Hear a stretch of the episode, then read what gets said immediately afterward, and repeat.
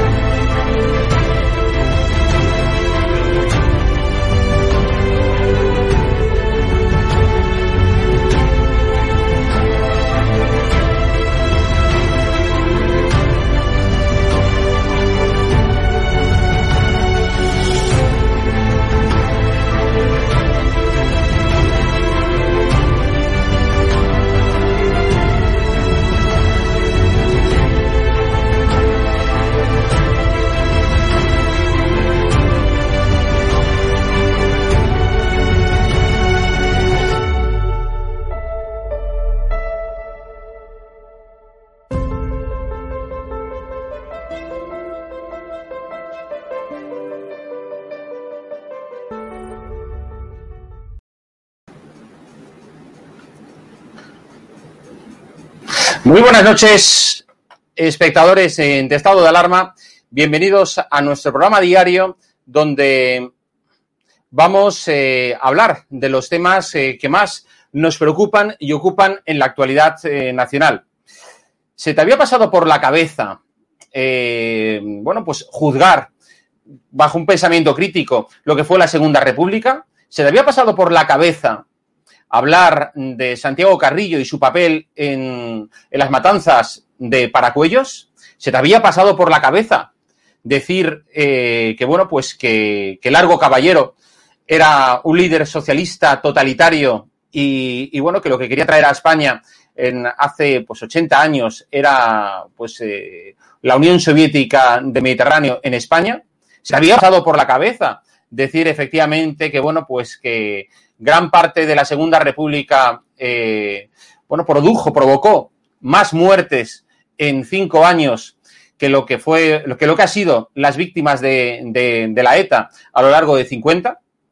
Si alguna de estas cosas que estoy comentando mm, pensabas, eh, pues contarlas en alguna, pues entre amigos, en alguna, no sé, en alguna clase si eres profesor, en algún programa, en alguna entrevista, hacer, digamos, eh, acudir a una manifestación, etcétera, que sepas que Sánchez te puede perseguir. Sánchez está dispuesto a sancionarte con multas que van hasta los eh, 150.000 euros si se considera exaltación de la dictadura. Por ejemplo, decir que Franco cogió a España como uno de los países más pobres de Europa y la convirtió en una de las eh, primeras potencias económicas del mundo, se podría considerar exaltación del franquismo. Y así sucesivamente. porque esto es lo que recoge la nueva ley de sectarismo, mm, de memoria democrática, la ley de amnesia democrática, como lo queráis llamar, eh, que ha aprobado hoy el Consejo de Ministros de Pedro Sánchez. Una ley que, como digo, eh, viene a crear españoles buenos y españoles malos. Todos aquellos historiadores, profesores, que, bueno, que quieran juzgar con un ojo crítico lo que fue el periodo de la Segunda República, podrían ser perseguidos. Para eso se va a crear incluso una fiscalía. Eh, los socialistas siempre empiezan por la fiscalía, en los tribunales. Empezaron pues con la Fiscalía de Violencia para la Mujer y ahora, bueno, pues cualquier hombre que, sea acusado de insultar a, pues a su novia, a su esposa o quien sea, la noche en el calabozo no se la quita nadie. Pues eh, preparaos, más de uno, porque a partir de ahora nos podemos ver en esa tesitura, que uno en un programa como este, libre, eh, diga que efectivamente, bueno, pues en la Segunda República murieron más personas, se mataron más personas por motivos políticos que en los 60 años de asesinatos de la ETA, bueno, pues podría venir Sánchez y su banda y ponernos una sanción. Esa es la concepción de la democracia que tiene Pedro Sánchez. Democracia para él y para los suyos, blancamiento del comunismo, blancamiento de la extrema izquierda y efectivamente los demás merecen simplemente ser llevados a la hoguera, cual herejes en la Edad Media. De todo esto vamos a hablar hoy aquí en nuestro programa, en Estado de Alarma, y quiero ya saludar a todos nuestros eh, invitados esta noche que nos acompañan. Isabel San Sebastián, buenas noches. Rubén Herrero, buenas noches. También Hugo Pereira. Buenas, noches. Eh, Hugo, por cierto, antes de meternos en harina, eh, creo que tú tienes una última hora y que sea muy interesante que en exclusiva nos la adelantaras a todos eh, nuestros espectadores de estado de alarma. ¿De qué se trata? tenemos, tenemos, una última hora, Jorge, además una muy buena noticia, porque, bueno, vamos a poner ya en pantalla a mi gran y queridísimo Alfonso Rojo, porque hoy precisamente pues, le ha ganado la batalla a un enorme, a A3 Media, ¿no? A3 Media, Alfonso, te demandó, ¿no? Y, o sea, te demandó y te exigía 100.000 euros, ni más ni menos, por indemnización por daños incluidos los daños de imagen eh, reputacional, ¿no? Es decir, explícanos esto y explícanos que has ganado a Goliat. Bueno, eh, ellos recurrirán, pero lo primero es muy buena noticia. Hace un, justo una semana tuvimos el juicio. Nos demandaba a Tres Media, dueña, para que lo sepa la gente, bueno, la gente lo sabe, de, de Antena 3, de Onda Cero, de, de yo qué sé, de La Razón, porque vía, vía de la sexta sobre todo. Y entonces es un enorme conglomerado con 2.500 empleados, con 200 directivos que cobran bonos millonarios y nos demandaron exigiéndonos 100.000 euros porque entienden o entendían que las informaciones que nosotros publicábamos, lo que nosotros decíamos, sobre todo de la sexta, y de los directivos y estrellas de la sexta era lesivo para ellos. Que nosotros dijéramos que apoyaban al sanchismo, que manipulaban las, que manipulaban encuestas o alguna encuesta, que, que, ya estaban siendo favorecidos por el poder, que eran hasta una peste roja, pues todo esto, el, número de, de, folios es inmenso, pues ellos entendían que es lesivo para su imagen, que nosotros hacíamos daño a su imagen y nos demandaron por 100.000 euros. Tuvimos el juicio hace una semana y sorprendentemente, porque el mundo judicial siempre sorprendente, se parece un poco a la lotería, ¿eh? pero no quiero entrar en eso, porque mi padre, que era un adversario sabio, decía, no te metas nunca con los jueces ni con los médicos porque puedes terminar cayendo en sus manos. Bueno, pues en este caso la juez, con una velocidad tremenda, en menos de una semana, ha sentenciado y les ha condenado en costas. Para ellos no va a representar nada, que sean 15, 20 mil euros. Para un conglomerado tan gigantesco, les da igual, ellos van a recurrir y van a seguir mandándonos burofax.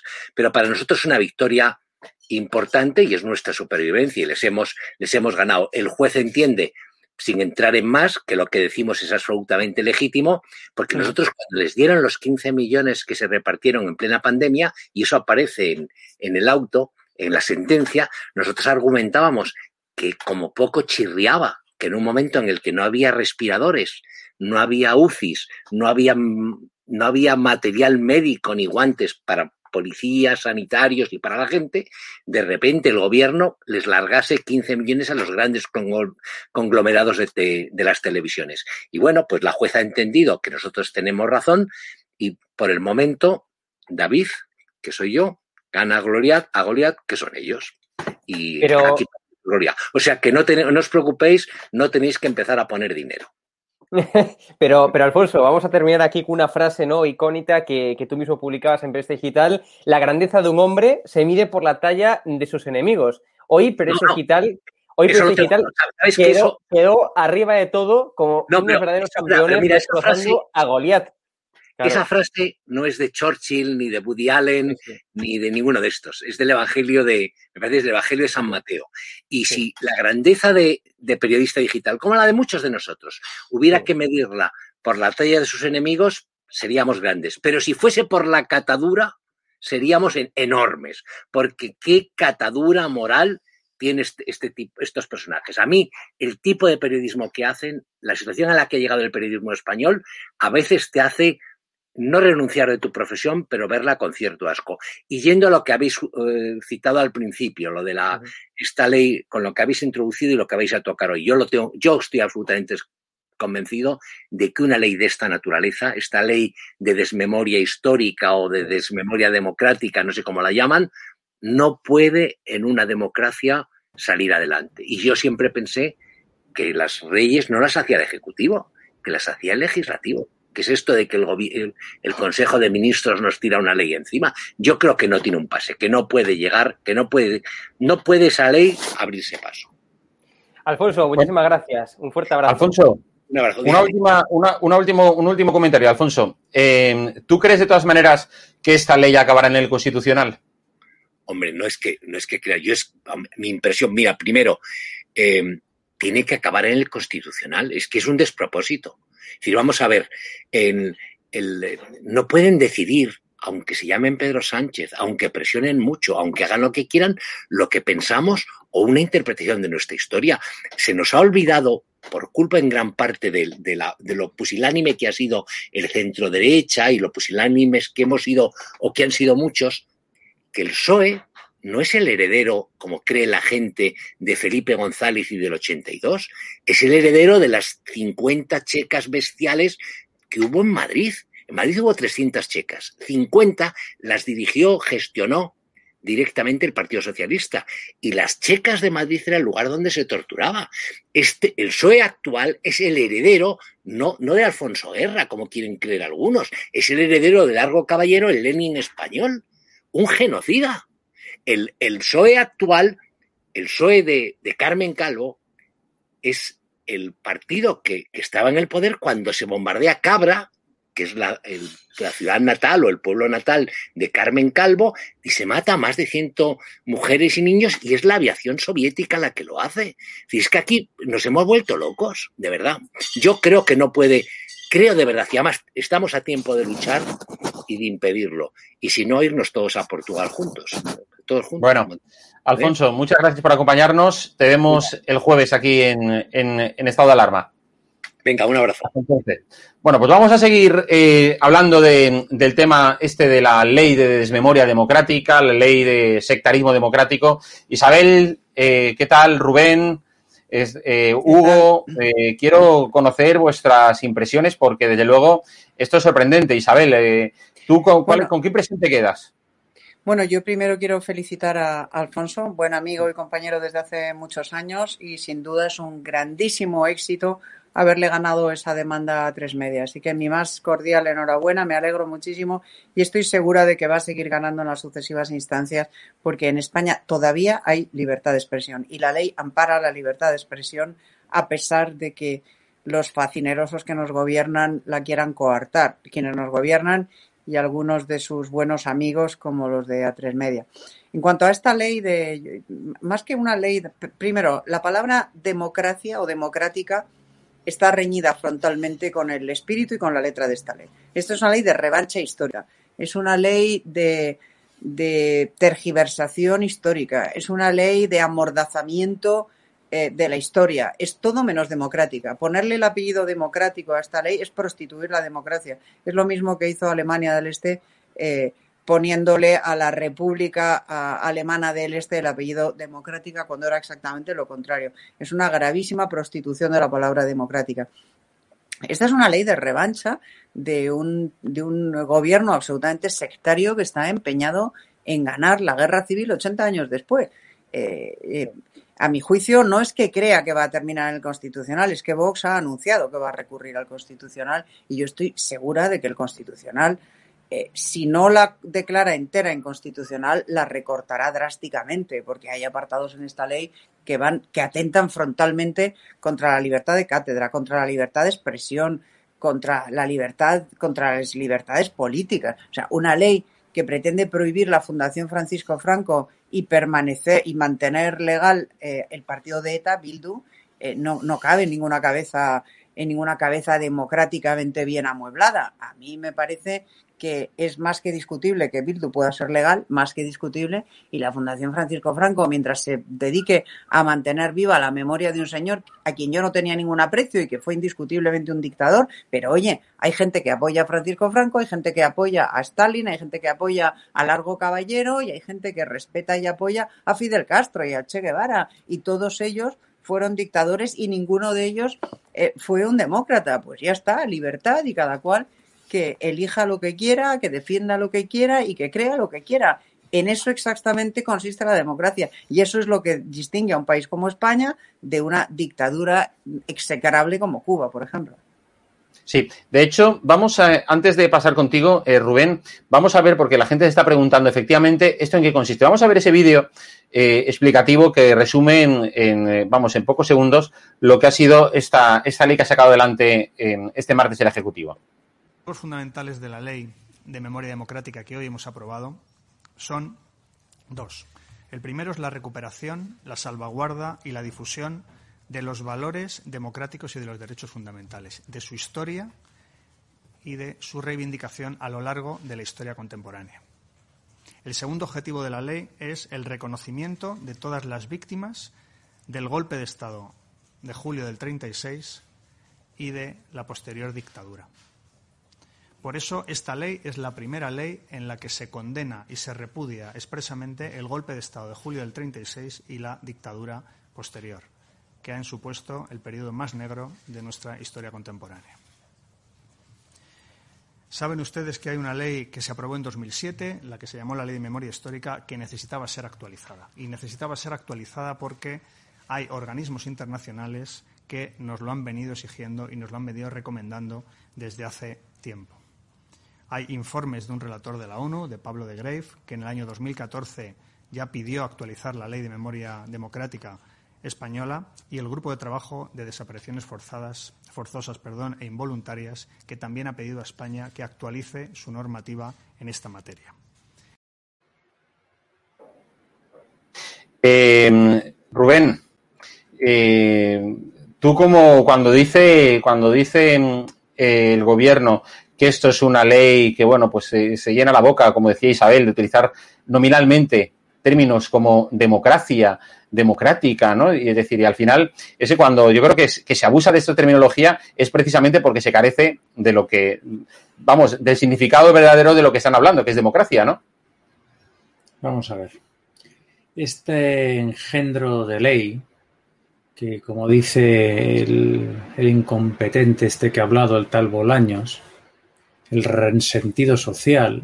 Esto viene a sustituir la ley de Zapatero, que el Partido Popular, el Partido para Ayudar, mantuvo de forma vergonzosa, sin derogarla, cuando tenía mayoría absoluta, cuando tenía la posibilidad de transformar el relato, cambiar el relato, proponer otro relato. Se limitó a no confrontar, que ese es el mantra del Partido Popular. Esta ley no tiene nada de democrático, no tiene nada de histórico, es una revancha perpetrada por una secta diabólica y socialista que nos gobierna a día de hoy en España. Y lo digo completamente en serio. Ellos ya sabemos que adoran a Lenin y a Satán. Nos tendrían que decir a qué otras deidades oscuras, a qué demonios, adoran también, porque estamos hablando de un gobierno que profana tumbas. Se profanó la tumba de Franco, la tumba de un soldado. Ahora quieren profanar la de José Antonio Primo de Rivera, asesinado por el Frente Popular después de una farsa de juicio con la que se llevaban por delante a miles de españoles.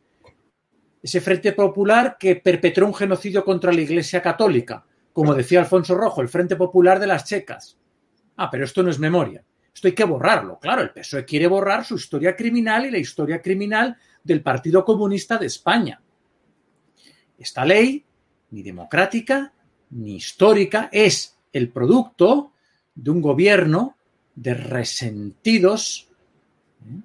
sociales de enanos. Decía José Antonio Primo de Rivera, la hora de los enanos. Madre mía, qué razón, porque pocas veces en la historia podemos encontrar un gobierno que, que se acople mejor a la idea de hora de los enanos.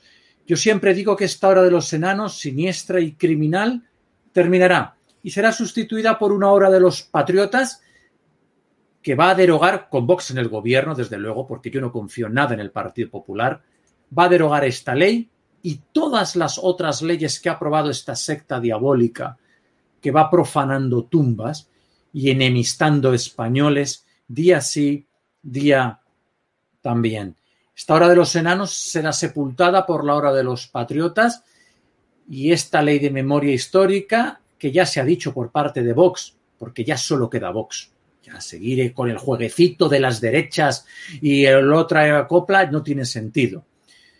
Esta ley va a ser llevada al Constitucional y lo que hay que hacer es trinchera en el Constitucional, cautelares, cautelarísimas, con todas las medidas que quieran hacer y en dos años, ya con Vox en el gobierno, esta ley será un mal recuerdo ¿eh? y, e irá donde merece, al cubo de la basura. Muy bien. Además, te voy a decir una cosa. ¿eh? El, eh, el, gobierno está utilizando como argumento precisamente el hecho de que decía, no, hay un relator. O sea, vamos a ver, es impresionante el argumento que ofrecen, ¿no? Hay un relator, un tal Pablo de Grave, y uno no tiene ni idea, la gente no sabe ni quién narices es este Pablo de Grave.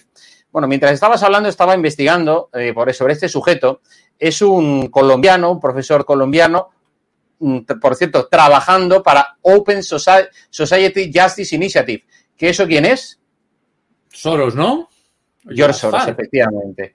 ¿Quién está detrás de esta ley? Los globalistas que tienen, vienen a España a incendiar la convivencia entre españoles, a crear ciudadanos de primera, ciudadanos de segunda, ciudadanos buenos, ciudadanos malos, hombres asesinos, mujeres víctimas y así en lo sucesivo. Y vamos, esto es una verdadera vergüenza, o sea, es una verdadera, ahora seguiremos hablando de ello, y, pero bueno, es llamativo, ¿no? Es decir, que un tío a sueldo de Open Society, de Soros, sea la principal fuente que inspira esa ley, o sea, lo cual es impresionante. Seguiremos investigando eso. Vamos a ver, Hugo Pereira, también qué reflexión hace sobre, sobre esta ley. Hugo. Bueno, eh, yo no tengo mucho más que añadir, ¿no? Lo que añadió la Gran y San, Sebastián y, por supuesto, a, Rubén Herrero, ¿no? Yo lo que quiero añadir eh, es que estoy harto, de verdad, estoy harto de que, de que, cada cierto tiempo, cuando las cosas le van muy mal al Partido eh, Socialista, cuando las encuestas le dan que van a perder, que van a perder las elecciones, cuando, bueno, pues eh, lo que estamos viendo, ¿no? Cuando desde la maldición de Murcia, como lo denomino yo, pues las cosas le van de mal en peor al Partido Socialista, pues entonces saca a relucir a Franco. Saca a relucir a Franco, saca a relucir, por tanto, leyes de, memoria em, para engañar la historia, ¿no? Para tergiversar la historia, leyes, como estamos comprando también con la Ley de Seguridad Nacional que comentabais antes, leyes al más puro estilo chavista, pero es que además es que corta y pega, ¿no? Fragmentos, ¿no? de Venezuela. Es decir, de verdad, estoy muy cansado. Estoy muy cansado de estar debatiendo siempre lo mismo cada cierto tiempo. Estoy muy cansado de que los medios de comunicación le demos 50.000 horas, ¿no? Hablando sobre esto. Y, mientras tanto, pues no omitamos o no comentemos que, por ejemplo, desde que, desde que llegó Sánchez, ¿no? A la Moncloa, pues hay casi 700.000 nuevos parados o que omitamos y no comentemos ¿no? Eh, de que el conjunto de la deuda pues ya supera el 125% del PIB, ¿no? O que en los últimos, eh, en las últimas, en los últimos meses Sánchez ha disparado un 20% de la deuda pública de, de España, ¿no? Es decir, esto es lo que trata de ocultar Sánchez. Esto no es más que una cortina de humo. Estoy, me uno a lo que decía eh, Isabel San Sebastián, eh, estoy seguro que el Constitucional pues, va a recortar gran parte de esta, de esta ley, porque es verdaderamente imposible ¿no? que esta ley salga adelante eh, tal y como la plantearon estas, eh, estas personas, ¿no? O es verdaderamente imposible, la van a recortar por todas partes, pero mientras tanto es una cortina de humo, mientras tanto, bueno, pues no hablamos de muchos otros temas relevantes. Es evidente que esta, que esta ley es una ley liberticida, es una ley antiliberal, es una ley que atenta de lleno, por tanto, contra la libertad, porque evidentemente aquí en España hay personas que se sienten, digamos, franquistas, que apoyan la dictadura de Franco, hay personas que apoyan incluso a Largo Caballero. Entonces, ¿por qué tenemos que legalizar la Fundación Francisco Franco y no ilegalizar la Fundación de Lenin español? Recordemos que a Largo Caballero, eh, el propio Stalin el propio Stalin, que por cierto tenía una gran amistad, ¿no? Largo Caballero y Stalin mantenían una gran amistad y un hilo directo, y el propio Stalin le pidió a Largo Caballero moderación, moderación, el propio Stalin a largo caballero, y le dijo, le dijo claramente que lo mejor era usar, el, usar la vía, ¿no? Ir por la vía del socialismo parlamentario y no del socialismo revolucionario. Esto, repito, fue el propio Stalin eh, quien por cartas lo dijo a largo caballero. Entonces, ¿por qué tenemos que legalizar la Fundación Francisco Franco y no la Fundación Largo Caballero? Vamos, yo estoy en contra, evidentemente, de Franco y estoy en contra de Largo Caballero. A mí los dictadores, eh, cuantos más lejos posibles, mejor como buen liberal que soy. O sea, es evidente, ¿no? Pero lo que, lo que también es evidente es que aquí en España hay personas que son franquistas y hay personas que, incluso defienden a Largo Caballero y eso, en eso se basa la libertad, en permitir ambas, ambas, eh, ambos conceptos, ¿no? Ambas, ambos, eh, ambos intereses, por así decirlo.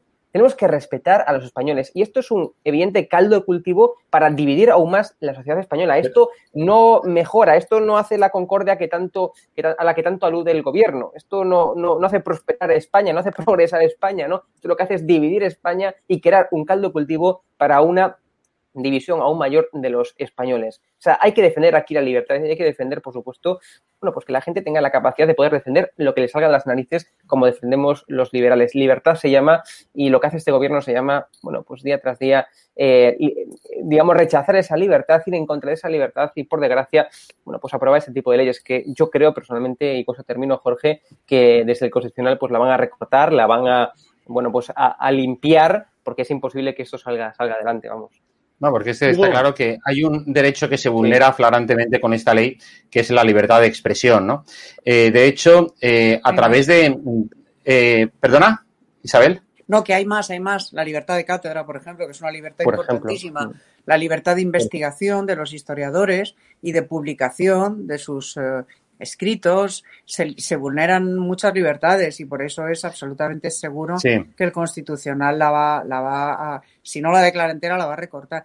Hay, un, hay un argumento especialmente repugnante, a mi juicio, para, para aprobar por, por, una vía trasera o por una puerta trasera la ilegalización de la Fundación Francisco Franco, que repito, a mí no me representa en absoluto. Yo no tengo nada que ver con un dictador, ni con Francisco Franco, ni con ninguno, pero respeto que exista una fundación que honre su memoria, igual que existen fundaciones que honran otras memorias de otras personas que tampoco me representan y que tampoco tuvieron conductas precisamente ejemplares. Pero la puerta trasera que se ha utilizado para poderla ilegalizar es decir que la Fundación Francisco Franco constituye una ofensa a las víctimas del franquismo. ¿Y qué pasa con las víctimas del terrorismo y con Bildu? Que son víctimas al fin y al cabo mucho más recientes.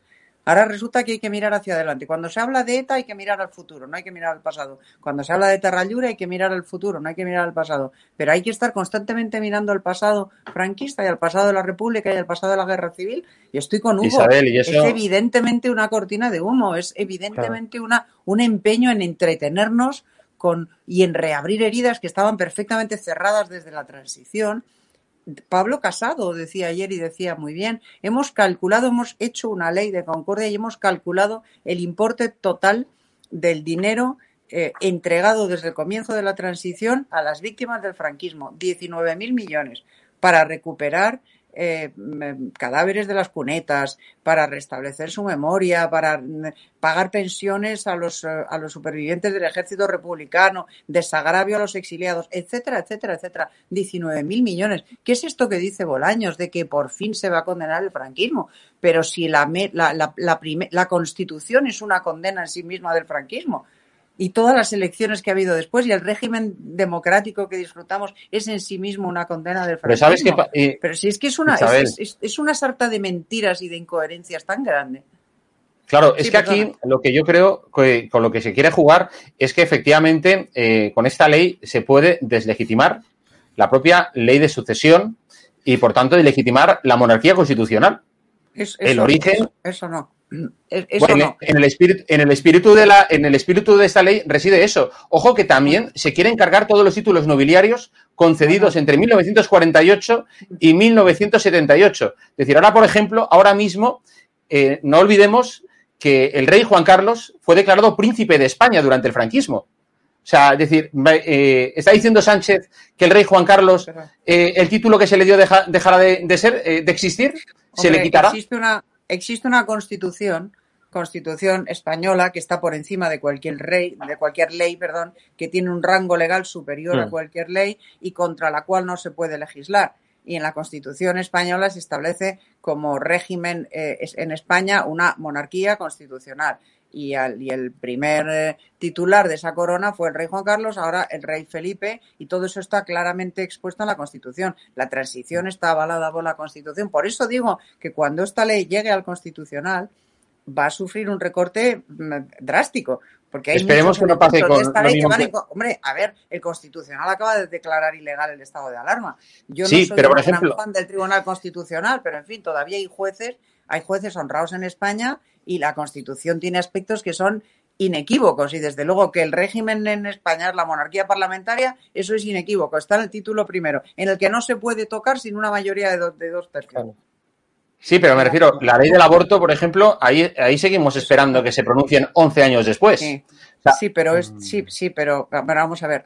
Yo lo he escrito muchas veces, en a veces me parece deplorable la cobardía del constitucional con la ley del aborto es, es, es eh, espantosa. Pero cuando se atacan pilares esenciales de la que están en el núcleo duro, digamos, de la Constitución, como son la libertad de expresión, la libertad de cátedra, por supuesto el régimen eh, de monarquía parlamentaria, eso no se puede aplazar. O sea, eso es, es pues esa es la razón por la cual demasiado tarde, pero no 11 años después, sino unos meses después, el Tribunal Constitucional ha declarado inconstitucional el estado de alarma, porque no fue la herramienta eh, la herramienta legal para encerrar a la gente en casa. Para encerrar a la gente en casa tienes que utilizar el estado de excepción.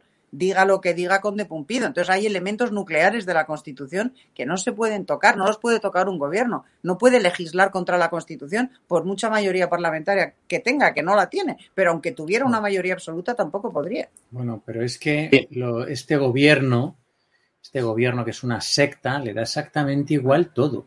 La Constitución, todo. Van a cuchillo para satisfacer a sus socios proetarras, golpistas y, basura similar en la que se apoya. Y claro, este gobierno también nunca le falla su compañero de viaje, el compañero de viaje del PSOE, que no es otro que el Partido Popular, eh, que en el fondo, buenos amigos, manteniendo las leyes que uno aprueba las mantiene el otro. Sí, Isabel, sí, esta ley no fue derogada como tantas otras por el Partido Popular. Y Pablo Casado y su ley de concordia no vale para nada. Lo único que vale es coger esta ley y llevarla al constitucional y terminar con esta ley. No le cogéis mucho cariño a esta ley porque va a la basura, como todo lo que ha aprobado este gobierno. Porque cuando vos gobierne, sus leyes ideológicas van a la basura no se conservarán como hacía el Partido Popular con todas sus leyes. Habláis de la ley del aborto. ¿Por qué no el Partido Popular no cambió la ley del aborto con mayoría absoluta? ¿Por qué el Partido Popular no derogó la ley de memoria histórica que nos lleva a esta situación? Pues porque no, quieren confrontar. Isabel, no quieren Yo no estoy en esta tertulia ni para apoyar al Partido Popular, ni para apoyar a Vox, ni para denostar a un partido ni a otro. Yo estoy en esta tertulia representándome a mí misma exclusivamente y dando mi opinión. Pues yo también doy la mía.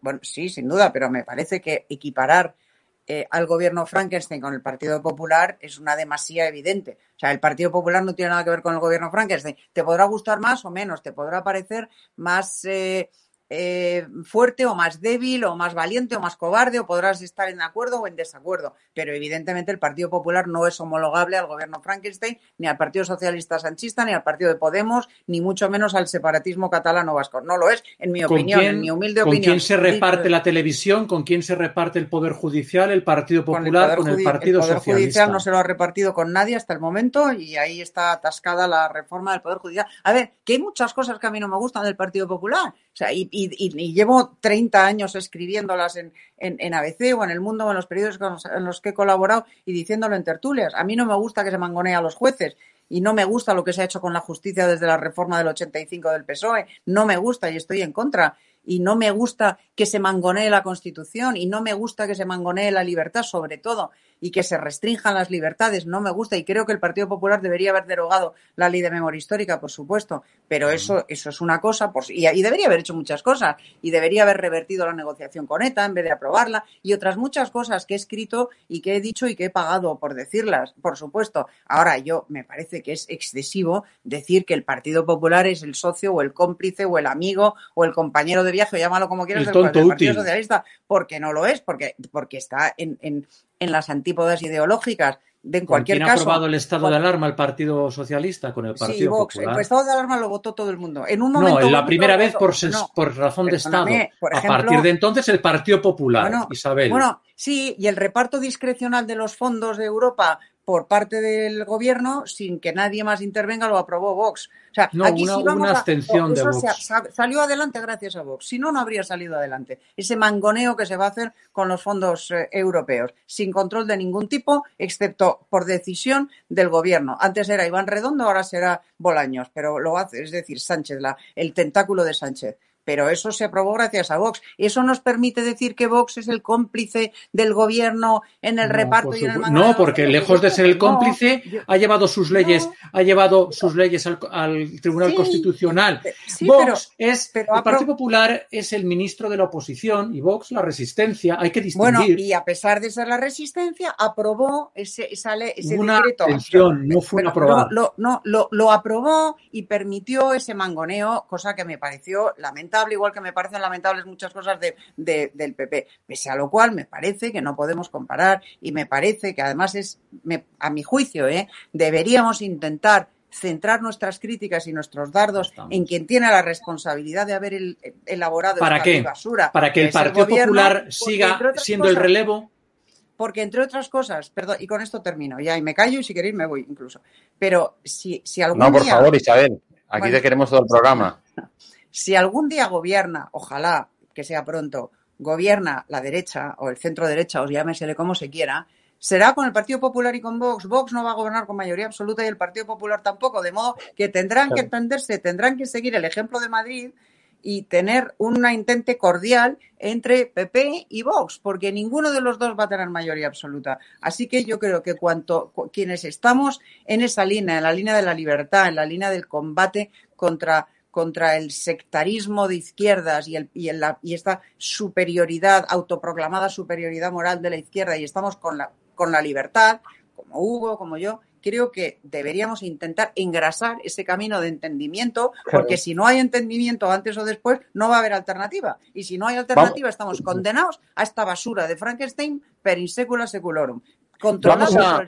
Un minuto. Hugo, un momento. Hugo, perdón, un segundo, Hugo, un segundo. Es que quiero reconducir la tertulia porque si no vamos a, estar hoy monotema con la ley esta de sectarismo histórico de, Sánchez.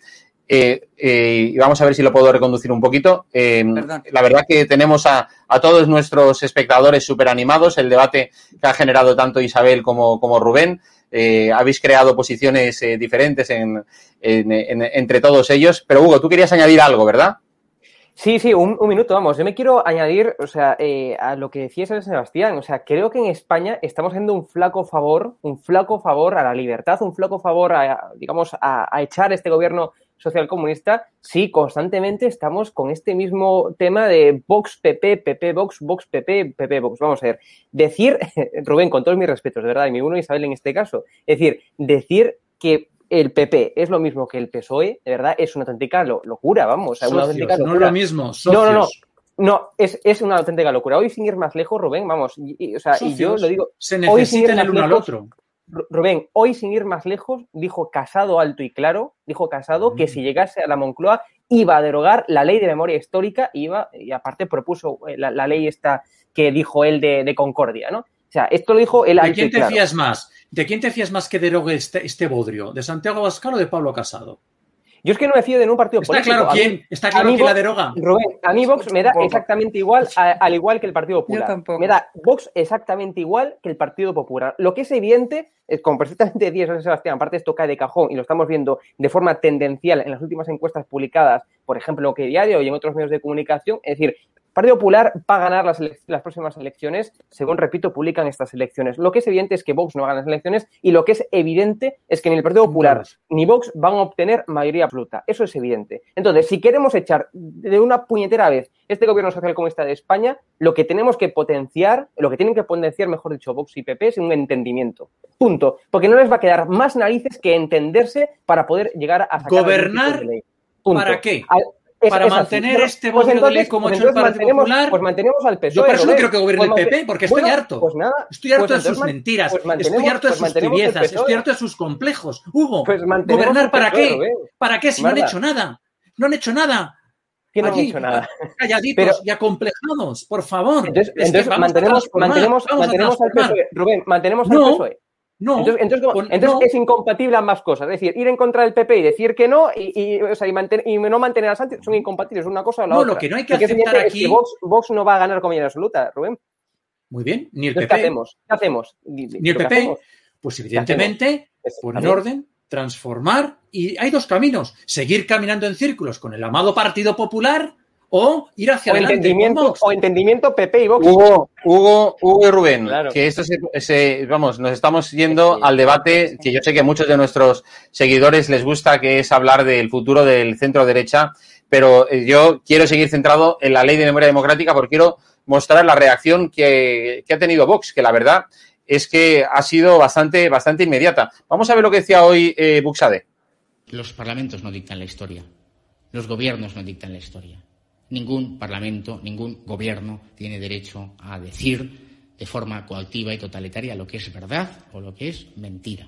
Rechazamos cualquier tipo de verdad oficial y, por supuesto, si nos hemos eh, caracterizado por reclamar la necesidad de derogación de la actual ley de memoria histórica, por supuesto muchísimo más la ley de memoria democrática, que ya anunció sin verla, porque ya hay que dejarlo muy claro, que acudiremos ante el Tribunal Constitucional por vulneración yo diría que entre cinco y seis derechos eh, y libertades fundamentales de nuestra Constitución. Por tanto, estamos ante un nuevo atropello a la libertad de pensamiento, a la libertad ideológica, a la libertad religiosa, a la libertad de información, a la libertad de expresión, a la libertad de cátedra. Por lo cual, por supuesto, nuestro rechazo más eh, absoluto, doña Laura, un régimen de terror de las libertades, es lo que pretende imponer el señor Sánchez.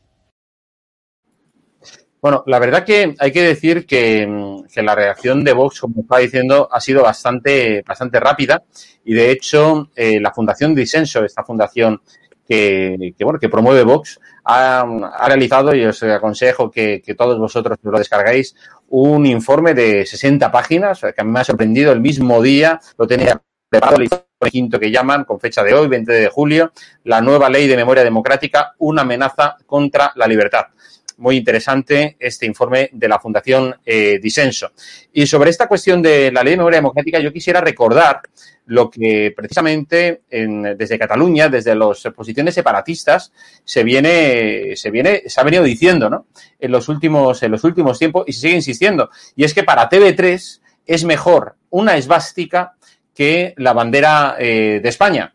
Eh, bueno, al final esto, Isabel, Rubén, eh, Hugo, bueno, esto demuestra, claro, al final las contradicciones que hay dentro de, este gobierno Frankenstein que apoya a, Sánchez, donde vemos mm, que esta gentuza, ¿vale? bueno, pues son capaces antes de fotografiarse con un, con un nazi, con simbología nazi, con tal de, bueno, pues de, no identificarse con el país, con la nación, con el Estado al que pertenecen. Isabel. Bueno, de hecho, de hecho, el, nazismo, la, raíz de la palabra nazismo es nación, nacionalsocialismos. Es el Partido Nacional Socialista Alemán, eso fue el nazismo. Eh, y evidentemente el ultranacionalismo eh, que caracterizó a ese, a partido nazi, ese partido fascista, se parece mucho al ultranacionalismo que caracteriza a Esquerra Republicana de Cataluña y que, que, que, se, y que está del que, que impregna todas las intervenciones de Rufián, por ejemplo, ¿no? O de Junqueras. A mí no me sorprende en absoluto. Eh, si nos vamos al nacionalismo vasco pasa exactamente lo mismo. No se lee los escritos de Sabino Arana y vamos, eh, el, ideólogo del racismo alemán, el señor Rosenberg, palidecería de envidia leyendo los escritos de un racista de libro como fue Sabino Arana, padre del nacionalismo vasco, cuya sede en Bilbao se llama Sabinechea, o sea, la casa de Sabino.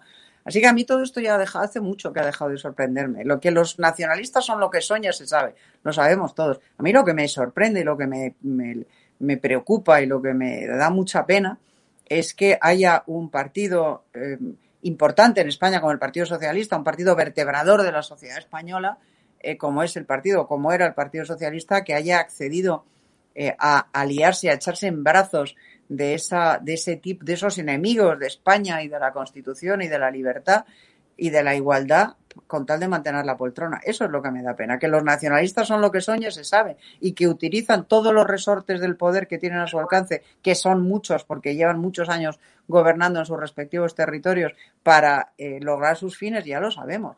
Lo raro no es eso, lo raro es la entrega incondicional eh, que ha hecho Pedro Sánchez del gobierno de España a esos nacionalistas. Sí. Y eso, y por eso, y termino, y por eso es absolutamente fundamental armar una alternativa. Y la alternativa, nos guste o no nos guste, pasa por un entendimiento entre el PP y Vox, Vox y Podemos, y luego cada cual que vote a quien quiera. Que vote libremente a quien mejor le represente y a quien quiera. Pero tengamos todos claros que si no se produce ese entendimiento, no hay alternativa que valga. Eh, Rubén, eh, yo ahí lo que quería comentar eh, contigo es que mm, hay un ejercicio muy interesante para realizar con esto de la ley de amnesia democrática del, sanchismo y del socialcomunismo y es el que la gente pueda eh, bucear, hoy en día que, Internet lo permite, bucear en las hemerotecas de, aquel entonces de periódicos internacionales y no ya periódicos de aquí, bueno, pues sí, estaba el ABC, que no hay que olvidar que ABC lo cerraron los de la Segunda República, los socialistas, por ser monárquico, ¿vale? Eh, pero, por ejemplo, el New York Times, eh, que bueno, que el bueno, un, que el, digamos, el sectario New York Times de la actualidad, bueno, pues se refería a Azaña como dictador, eh, anunciaba ya en el 31, cuando se de, declaró la Segunda República, que hay que olvidar, claro, es que la gente se piensa que la Segunda República vino aquí porque los españoles la votamos. Pues no, es como el referéndum del proceso, lo pasa que hecho en aquella época y la gente se lo tragó. Entonces, eh, la cuestión está que ya en aquel entonces, periódicos como el New York Times anunciaban que España estaba abocada a una guerra civil, con cinco años de antelación. Incluso el Departamento de Estado de los Estados Unidos ya anunciaba que eso, que eso iba a ocurrir. Es decir, eh, yo creo que, este mes de, o sea, estos meses de verano, ¿verdad? Y eso como tú, como, como profesor, eh, también como escritor, eh, vamos a recomendar a nuestros, a nuestros espectadores algún libro, algún título que leer sobre todo este periodo, que sea de recomendable lectura, para estos días eh, de verano. O sea, hay hispanistas, historiadores, como, pues no sé, Guillermo Cortázar, ¿verdad? Como eh, Stanley Payne, que a mí, por ejemplo, son autores que me gustan, pero yo no sé si tú también puedes proponer alguno más, eh, aparte de, por supuesto, leer los libros de Isabel San Sebastián, de Rubén Herrero, eh, pues algunos, Isabel, eh, a ver si realización puede meterla también en el plano, para que también haga alguna de sus recomendaciones y que nos tra y que, que, que, bueno, pues que no se lea a la gente, no, es que me han dicho que Paul Preston ha escrito, es que Ángel Viñas ha escrito, no. Todo eso es propaganda. Eh, Rubén, ¿alguna recomendación tuya? Pues mira, por ejemplo, el libro de Piomoa, Los mitos de la, Piomoa, de, la guerra, de la guerra civil, el libro de Federico Jiménez Los Santos, los dos volúmenes de la historia del comunismo.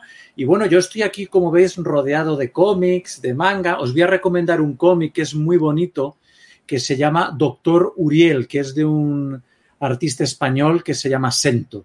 Os lo recomiendo porque me parece que, que ilustra bien la parte noble de la contienda vista desde un médico que estuvo en los dos bandos y cuenta lo que vio en los dos bandos.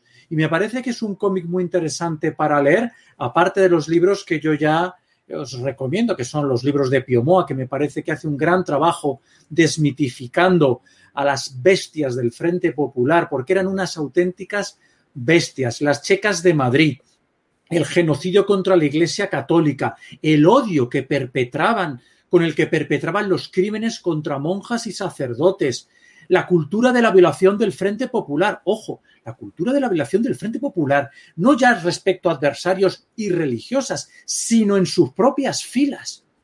Se violaban y había una situación terrorífica entre ellos mismos. Entonces, estos libros creo que contribuyen a desmitificar, porque hay que decirlo alto y claro, el Frente Popular eran unos asesinos, absolutamente, con sus checas, sus depuraciones, sus torturas. Hoy, hoy, vamos a hacer memoria. Pedro Sánchez. Hoy empezaba la masacre de Paracuellos del Jarama.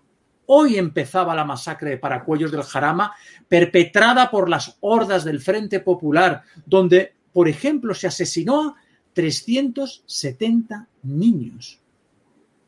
Hoy es Paracuellos del Jarama. Hagamos memoria, pero esto no queremos recordarlo. No queremos recordar el genocidio contra la Iglesia Católica, perpetrado por el Frente Popular. Esto no queremos recordarlo. La persecución religiosa. Es agotador. Y yo como profesor bueno, pues siempre he sido un espíritu libre y yo soy profesor en la Facultad de Ciencias Políticas y Sociología, me gusta decir, donde empezó todo, y allí he estado y allí estaré levantando siempre la bandera de la libertad. Y bueno, haceros estas recomendaciones, Jorge, que me parecen interesantes. La del cómic me parece más singular. Se llama Doctor Uriel, de Sento. Pues muy bien, tomamos nota. Isabel, ¿tú haces alguna recomendación para nuestros eh, amigos espectadores? Yo, viví, viví, vivía cuando murió Franco, tenía 14 15 años. Em, yo viví siendo ya consciente la transición y fue un proceso ejemplar. Yo estoy harta de, escarbar en, la basura histórica, estoy harta de escarbar en la guerra, en la posguerra, en el Frente Popular, en, la preguerra, en la Revolución del 34, en la represión franquista, estoy harta. Todo eso se zanjó durante la transición y se zanjó ejemplarmente. Yo tuve ocasión ya como periodista de cubrir la caída del comunismo en la Europa del Este, en Bulgaria, en Hungría, en Checoslovaquia, en la propia Unión Soviética, en las repúblicas bálticas. Y entonces, estamos hablando de los 90, finales de los 80, principios de los 90, España era considerada un referente por esos países que salían del comunismo y entraban en la democracia y nos miraban con envidia. Qué bien lo habéis hecho los españoles, qué bien habéis salido de la dictadura para entrar en la democracia, sin más muertos que los causados por el terrorismo. Qué bien lo habéis hecho, qué bien habéis cerrado esas heridas. Yo estoy orgullosa de la transición, estoy profundamente orgullosa de la transición y estoy harta de mirar atrás y estoy harta de rebuscar muertos y estoy harta de echarnos muertos a la cara unos a otros.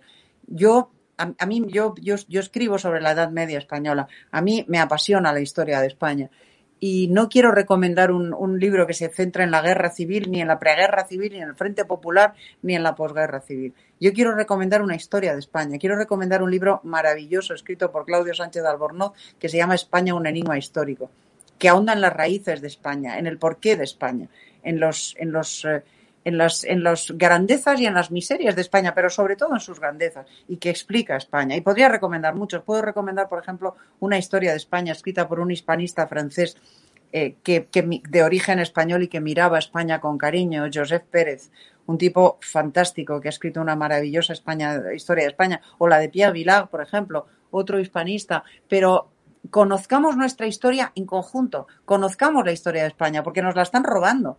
el nacionalismo nos está robando la historia de España.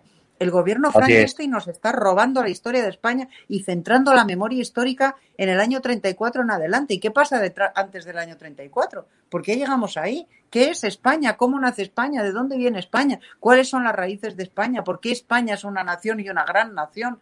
Conozcamos nuestra historia, nuestra historia completa no solo el trocito de historia deformada y tergiversada que pretenden hacernos consumir, que pretenden hacernos tragar, ni tampoco la versión del otro bando, me da igual. Yo, yo me quedo con la historia completa de España, desde una visión lo más imparcial posible y lo más, eh, y lo más completa posible. Y quiero entender mi país hoy. Y para entender mi nación hoy, mi país, mi patria hoy, mi patria, porque yo la considero mi patria, y he pasado muchos años con guardaespaldas por eso, por defender a mi patria y por amar a mi patria, yo quiero conocer a mi patria, porque solo se puede amar lo que se conoce bien. Y quiero conocerla desde sus orígenes hasta hoy. Y para eso recomiendo esas lecturas y otras muchas. Y quien quiera leer novela medieval sobre un proceso, sobre una epopeya maravillosa llamada Reconquista, que en gran medida nos ha hecho ser lo que somos, pues se lo va a pasar muy bien con mis novelas. Perdóname el auto. no, hombre, no, claro que sí. Pero, grandes, grandes, grandes libros para, para, estas fechas, sobre todo que la gente tiene más, más tiempo. Eh, y tú, es decir, que claro, que tú has nacido, o sea, a ti te. Claro, yo siempre lo se lo digo también a mis alumnos en la universidad. ¿Sabéis cuántos años tendría hoy Franco? Pues estamos hablando de 125 años. Entonces, estar hablando, es decir, está, eh, Franco está más vivo que nunca, con 125 años. Eh, y bueno, para la gente de tu generación, o sea, eh, tú estás ahí, eres estudiante universitario y hmm. ¿tú, qué, ¿tú qué lees para enterarte de esta época? Bueno, eh, vamos a ver, yo leo en primer lugar pues todo lo que me recomiendan los eh, profesores porque es lo que me toca, ¿no? Eh, y me, guste más o me guste menos. Yo, por ejemplo, el último libro que estoy leyendo, que quizás no es de esta época, pero que es muy interesante ver cómo funcionaba el, el, comunismo, ¿no? Y o sea, es, es el fin del, del, Homo soviéticos, ¿no? De una escritora que en su momento estuvo, eh, bueno, pues estuvo prácticamente encarcelada, sus libros eh, no se podían difundir por la, por la extinta Unión Soviética, incluso a día de hoy pues tiene muchos problemas en, la, en, Rusia, ¿no? Entonces es un libro que recomiendo. Luego libros que yo, que yo leo, pues eh, de Juan Ramón Rayo me encantan, muchos de ellos, Daniel Lacalle, y luego, bueno, pues los académicos típicos, ¿no? Del liberalismo, Mises, Rothbard, Hayek, Axel Kaiser, libros muy buenos, ¿no? Eh, y un poco y un poco eso. Y luego, evidentemente, pues tú lo que me recomiendan en la, en la universidad, es lo que hay, Jorge. Muy bien. De todas maneras, yo recomendaría dos autores también, eh, sí. que son eh, Antonio Ramos Oliveira, que escribió un libro que es un poco tocho eh, para, para, bueno, para leerse este, este verano, porque creo que eran bastantes páginas, que se llamaba Un drama histórico incomparable. Y eso que era una persona sí. que inicialmente era de izquierdas, pero se dio cuenta de efectivamente, bueno, pues claro, es que todos estos que nos quieren reescribir ahora la historia, si la hubiesen vivido de verdad, claro. se hubieran dado cuenta efectivamente la, la deriva autoritaria que adquirió, bueno, pues eh, la, la, segunda, la segunda república. Y luego sí. también está efectivamente todo lo que es la obra de, de Chávez Nogales, ¿no? Es decir, que ha escrito buenos libros relacionados con este periodo. Yo, una última reflexión antes de terminar, porque se nos ha ido eh, el tiempo con esta, con esta ley, es decir, y con los acalorados de que es el tema de la ley de seguridad nacional, otra de las leyes uh -huh. que prepara este gobierno y que efectivamente, Clarísimo. bueno, pues eh, quiere eh, atizarnos. Eh, bueno, pues eh, como estaba comentando, estabais comentando antes, ¿no? Cortinas de humo, bueno, para, para que no se hable de, de, de, de, bueno, pues de la caída de la popularidad de Sánchez. Sánchez yo creo que ya está entregado a la extrema izquierda, quiere comerse a Podemos, y, y, bueno, y está sacando leyes que efectivamente eh, van dirigidas a, a, a, su electorado. Entonces, aquí al final yo no entiendo muy bien, bueno, pues Ciudadanos mm, quizá tenga una oportunidad en, en ese votante de centro, centro izquierda, pero yo creo que el Partido Popular también, eh, pues como según contaba la encuesta de la razón, un buen número de los votantes del Partido Socialista, quien preferirían, o sea, a la hora de ir cambiar de, de, de voto, serían antes al Partido Popular que, que a Ciudadanos. Bueno, pues con esta ley de seguridad nacional, eh, como veis, el gobierno puede confiscarnos cualquiera de nuestros bienes, puede movilizarnos, puede hacer una cantidad de cosas eh, bárbaras, ¿no? Es decir, lo que es un Estado de Derecho. Una, una reflexión de, de, un minuto. A ver, Isabel. Esta, esta ley es de una gravedad extrema. Mm. Es una ley liberticida en grado sumo que no solo sí. permite la confiscación de bienes eh, personales y de bienes de empresas, eh, y la movilización de personas, sino que, que, obliga a los medios de comunicación a apoyar el gobierno bajo determinadas circunstancias que no determina el Parlamento, no, no, que determina el presidente del gobierno. Otorga todo el poder sí. al presidente del gobierno en determinadas circunstancias que el propio presidente del gobierno determinará sin control parlamentario. Es de una gravedad extrema esta ley y yo también confío en que sea liquidada por el Constitucional, porque es abierta y frontalmente inconstitucional por mucho que lo intente el gobierno, todavía en España rige un Estado de Derecho y espero que le, que le ponga coto. Muy bien, eh, gracias por, por, la concisión eh, de, tu, de, tu, intervención. Eh, Rubén. Cuando un comunista viene y me hace una ley de confiscación, a mí me da mucho miedo. Hemos visto lo que significan estas leyes en sus estados reflejo de Venezuela, Bolivia, eh, Nicaragua. Es un gobierno que eh, opta por el marxismo, entendiendo el marxismo como lo que a ellos les gusta tanto, el control social. Quien todo te lo da, todo te lo puede quitar. Y ellos están en esta cuestión, en ver cómo pueden amedrentar al individuo, ¿no? que decía Ayn Rand, ¿no? esa minoría más amenazada es el individuo.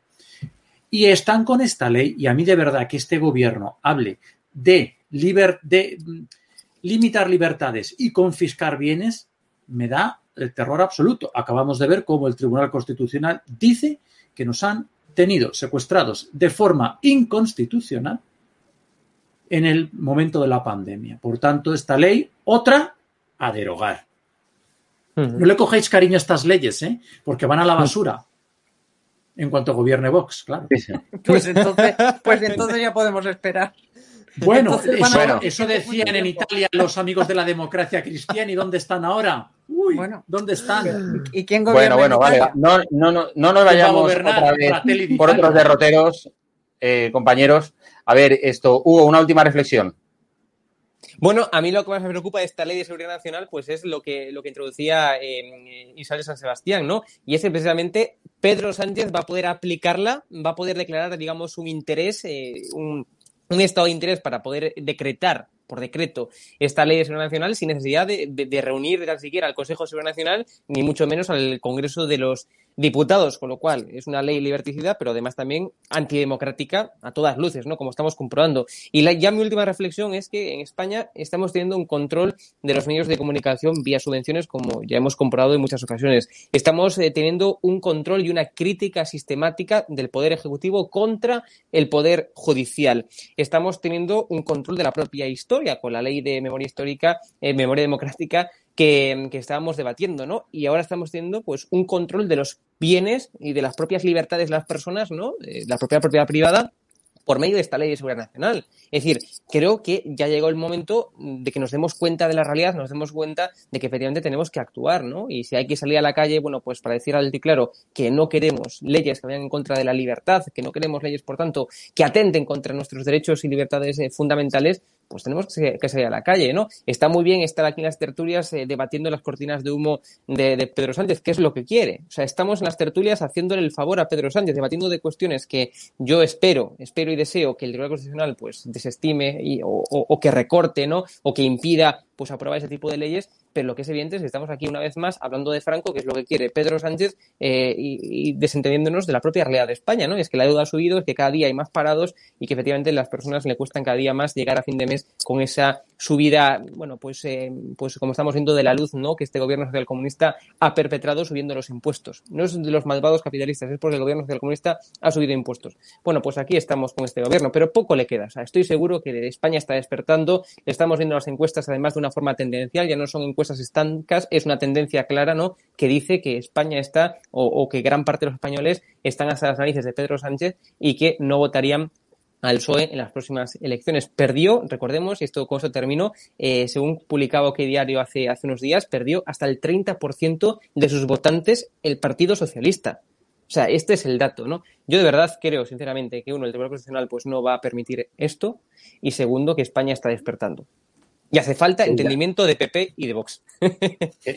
y os digo una cosa, y a mí me parece un error de bulto que estemos hablando, o sea, que el gobierno, eh, pues bueno, programe mal, yo creo que ya van completamente desnortados. O sea, el viaje de Pedro Sánchez, el inútil viaje de Pedro Sánchez a Estados Unidos ha quedado completamente ensombrecido por la ley esta de amnesia democrática cuando, bueno, pues lo, lo suyo es que encima con el complejo de adanismo que él tiene, es que, que, bueno, que estuviésemos hablando de su viaje a Las Vegas, ¿no? Bueno, San Francisco, Los Ángeles y a Nueva York. Pero como no hay nada que ofrecer, no tiene nada que decir, no ha habido empresario importante de español que lo vaya a acompañar. Eso sí, él ha anunciado eh, ayudas fiscales, fondos europeos, como si el dinero de Europa lo diera él. ¿eh? O sea, es, increíble. quiere ser el jefe de Estado aquí en España, quiere ser la, presidenta de la Comisión Europea en, aquí también en España. Es impresionante. ¿Qué decías, Isabel? Que el dinero de los fondos europeos, el que venga a España, lo va a dar él a su absoluta discrecionalidad. Va a tener absoluta discrecionalidad para hacer con ese dinero lo que le plazca. Gracias pero a Vox, ningún tipo de control. Pero teóricamente, Una teóricamente tiene que, que no es una teóricamente- El dinero, una cosa. pero, y no lo he dicho. Gracias a Vox, que decir. claro. Claro. Pero ese dinero estará fiscalizado de todas maneras por la Comisión Europea, ¿eh? Eh, O sea, el dinero no se puede dar. Bueno, Por un alusiones. Una vez que esté aquí, tú échale un galgo a la- al dinero. Por Ahora alusiones. A ver, Rubén, rápido. por alusiones. Primero, ese dinero fue una, ese dinero que dice el PP que es por la abstención de Vox. Vox se abstiene y, un din- y entonces queda el gobierno como que va a recibir unos fondos que iba a recibir igualmente se abstuviera Vox o no. Lo que sucede más con ese dinero es que la gestión es tan desastrosa, tranquila Isabel, porque igual no llega el dinero, porque la gestión es tan desastrosa que de los 70.000 eh, que se habían aprobado, han, inicialmente van a liberar 19 y cada, mi- cada millón que llegue a España tiene que pasar por un plan que este gobierno de incapaces y de inútiles yo creo que no va a ser ni, ni capaz de remitirlo. Es decir, somos el único país de la Unión Europea que tiene fraccionado el envío de ayudas a la espera de que digamos en qué nos las vamos a gastar. De momento, 19.000. Y los siguientes están pendientes de proyectos que tiene que remitir el, el gobierno de España. En otros Bueno. países de Europa, en, en la mayoría de los países de Europa, existen comités de con- control de expertos con control parlamentario, etcétera, que tienen la misión de distribuir, de gestionar esos fondos. Aquí eso lo va a hacer absolutamente con absoluta discrecionalidad el gobierno de España. Concretamente la oficina del presidente, el gabinete del presidente. Y eso fue porque se ganó, porque ganó el PSOE una votación parlamentaria con la abstención de Vox. Pero que yo no quiero revolver el dedo en la llaga, que ya está. Repito, No, por hay que favor, entenderse, que quiero pero, pero eso es un hecho. Y decía, los fondos que van a llegar, pues los fondos que van a llegar, los, se los va a gastar Sánchez como le dé la gana. Y, va a haber un remotísimo control de Europa, pero una vez que estén aquí los 19.000 millones, yo te garantizo que a los autónomos que las hemos pasado y que las seguimos pasando y que las siguen pasando canutas con, con el COVID, a los mm, empresarios del ocio nocturno que han obligado a cerrar, a esos no les va a llegar un euro. Les llegará a los grandes empresarios del IBEX 35, a los amiguetes del PSOE, a los socios de Ábalos y demás eh, eh, compinches y a los amigos del gobierno y a, y a las televisiones afines, etcétera, etcétera. A la gente que más lo necesita no le va a llegar, pero si no han sido capaces ni siquiera de hacer llegar el, el salario, Nos tenemos, el salario nos tenemos, este. nos O sea tenemos que que- ir. Nos tenemos que ir. Quiero, quiero daros. No, nada, que va, por favor. Es un placer escucharos a, a los tres. Isabel, muchísimas gracias por acompañarnos un día más. Eh. Rubén, un abrazo bien grande también para ti. Eh, gracias por, eh, digamos, mantener vivo el debate. Y Hugo, también muchas gracias a ti por acompañarnos hoy en, en el programa diario de, de Estado de Alarma. gracias. Gracias. Un abrazo. Bueno, pues eh, aquí, a ver, Uy, uy. Hugo, bueno, ahora. Nos habíamos, eh, realización había tenido ahí un problemilla. Bueno, pues quiero daros de nuevo también a todos las gracias por mantener además este debate tan interesante que veo que, está, que, que habéis mantenido en, en, en, el chat. De hecho, me alegra de ver que tenemos una, una audiencia pues intelectualmente de un nivel alto, ¿no? Es decir, porque estáis aquí en los últimos 30 minutos discutiendo sobre autores, recomendaciones para leer libros sobre la Segunda República, el periodo de la Guerra Civil, etcétera. Y lo cierto es que las recomendaciones que hacéis, pues me parecen, me parecen muy interesantes. A mí, yo os digo que a mí Viñas personalmente no me gusta, no me gusta nada. Como persona ya no puedo opinar porque no, no lo conozco. Pero bueno, eh, habéis propuesto también eh, libros de Ricardo de la Cierva, ahí comentabais también de la editorial Urbión, ese yo recuerdo que tenía la colección mi, mi padre en, en casa, cuando todavía la gente compraba libros en papel. Y bueno, y lo cierto es que, que está muy bien ¿eh? que se hable todo esto.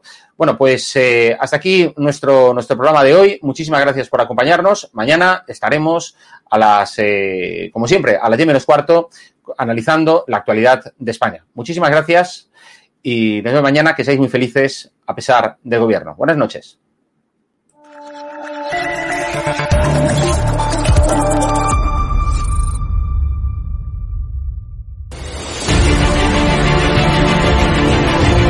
Preguntado, usted está siendo investigada por presunta administración desleal. Es una vergüenza que la extrema derecha media... ¿Quién es la extrema derecha? Los que contratan...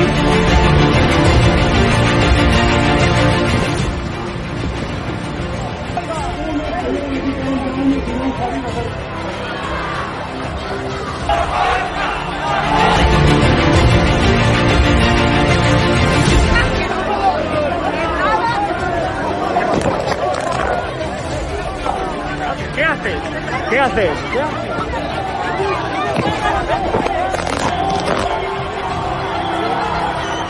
Bueno, pues nos han roto el móvil. Eh, nos acaban de romper el móvil por detrás.